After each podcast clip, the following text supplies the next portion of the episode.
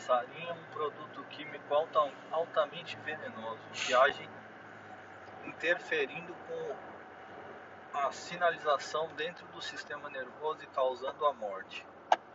O gás tem sido cada vez mais utilizado em ataques terroristas.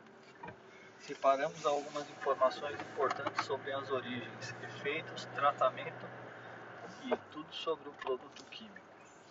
Originalmente um pesticida. Segundo o Centro de Controle e Prevenção de Doenças,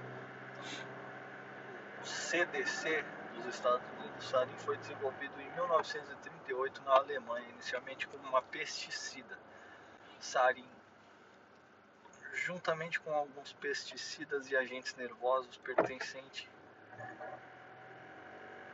a uma família de produtos químicos chamados organos, organos fosforados organofosforados. organofosforados.